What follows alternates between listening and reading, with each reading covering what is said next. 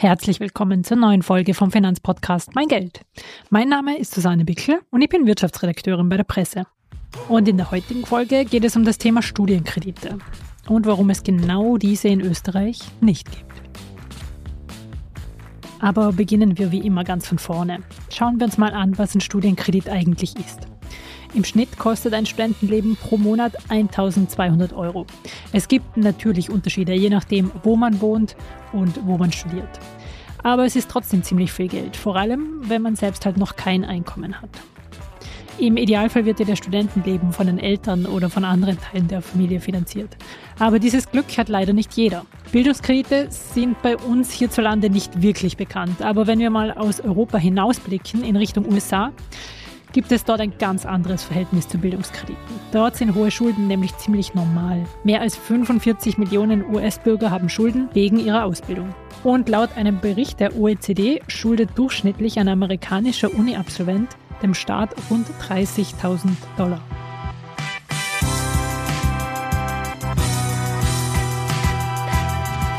Presse Play. Mein Geld.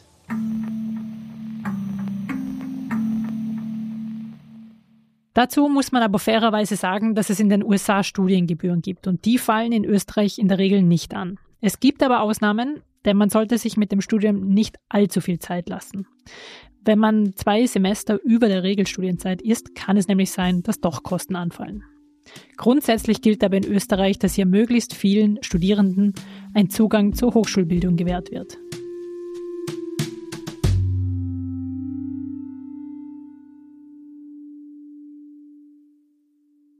Deshalb gibt es auch vom Staat einige Maßnahmen, um finanzielle Unterstützung zu bieten. Zum Beispiel Studienbeihilfen, die entweder als Zuschuss oder als zinsloses Darlehen gewährt werden. Natürlich nur unter gewissen Voraussetzungen. Und was man an dieser Stelle noch erwähnen muss, Anfang des Jahres wurde die kalte Progression abgeschafft. Und passend dazu wurde auch die Valorisierung bestimmter Sozialleistungen durchgeführt. Und da fällt auch die Studienbeihilfe darunter. Ich habe mich über das ganze Thema Studienkredite mit Bettina Fuhrmann von der Wirtschaftsuniversität Wien unterhalten. Sie ist Leiterin des Instituts für Wirtschaftspädagogik.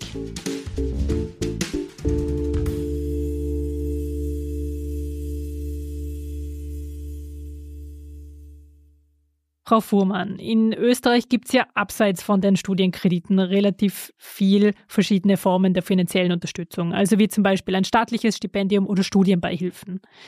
Sollte es in Österreich aber trotzdem noch die Möglichkeit für Studienkredite geben? Ich denke, was es auf alle Fälle geben sollte, wäre eine Möglichkeit, dass jemand, der studieren will, auch studieren kann und dass es nicht an finanziellen Fragen scheitert. Ja, dass also jemand, der studieren möchte, nicht wegen finanziellen Gründen oder weil er halt berufstätig ist, dann nicht dazu kommt zu studieren. Das heißt, dass es da Programme gibt, die die Finanzierung eines Studiums erleichtern und unterstützen, das halte ich in jedem Fall für sinnvoll und für wichtig. Und wir sehen auch, dass Studierende die sich ihr Studium selbst finanzieren müssen durch eine Berufstätigkeit, natürlich nicht äh, so konzentriert studieren können und nicht so kontinuierlich an ihrem Studium arbeiten können, wie Studierende, die jetzt keinen ökonomischen Druck haben und die nicht berufstätig sind.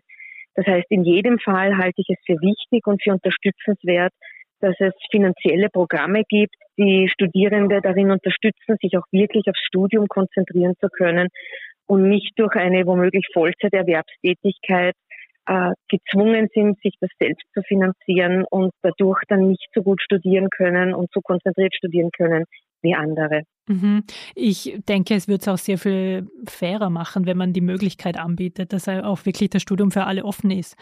Gibt es von der Wirtschaftsuniversität Wien irgendwelche Programme, die die Studierenden dabei unterstützt? Es gibt schon Programme, die äh, es fördern sollen, dass zum Beispiel Studierende, die die Ersten in ihren Familien sind, die studieren, dass die auch wirklich gefördert werden, dass die an die Universität kommen können.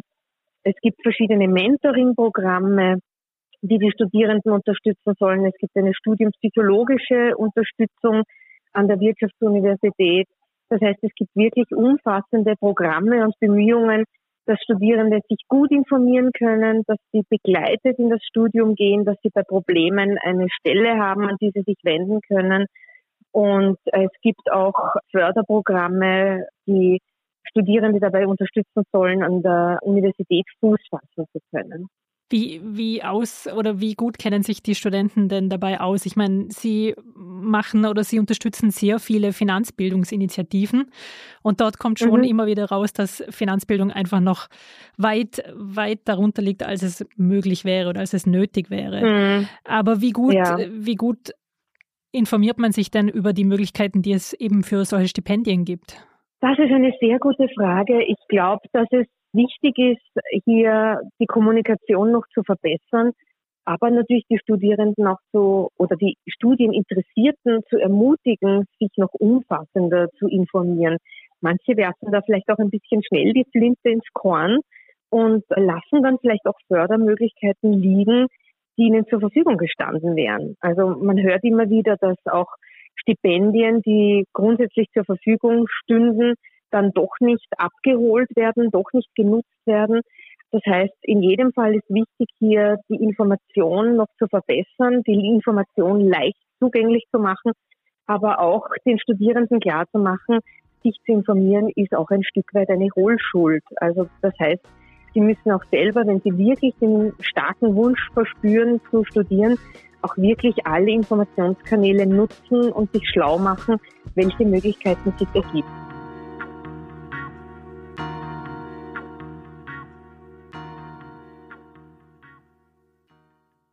In Österreich gibt es also keine ausgewiesenen Studienkredite. Wenn man zur Bank geht, bekommt man dann üblicherweise einen ganz normalen Ratenkredit vorgeschlagen. Es gibt dann noch eine Option, das ist der Sozialfonds der ÖH, also der österreichischen Hochschülerinnenschaft.